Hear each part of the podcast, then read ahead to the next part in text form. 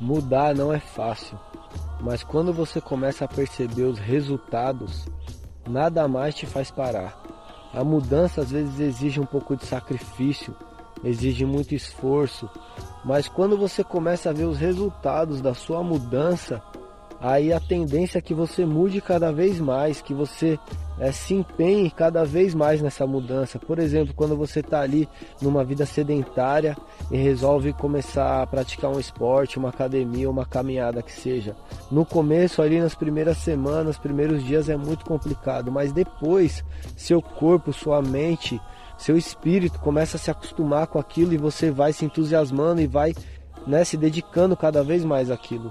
Então toda mudança tem essa coisa, essa barreira que a gente tem que ultrapassar, que é você poder passar pelo desconforto, passar pelo sacrifício, mas depois com a certeza de que você vai continuar cada vez mais empenhado, cada vez mais empenhada em seguir esse caminho.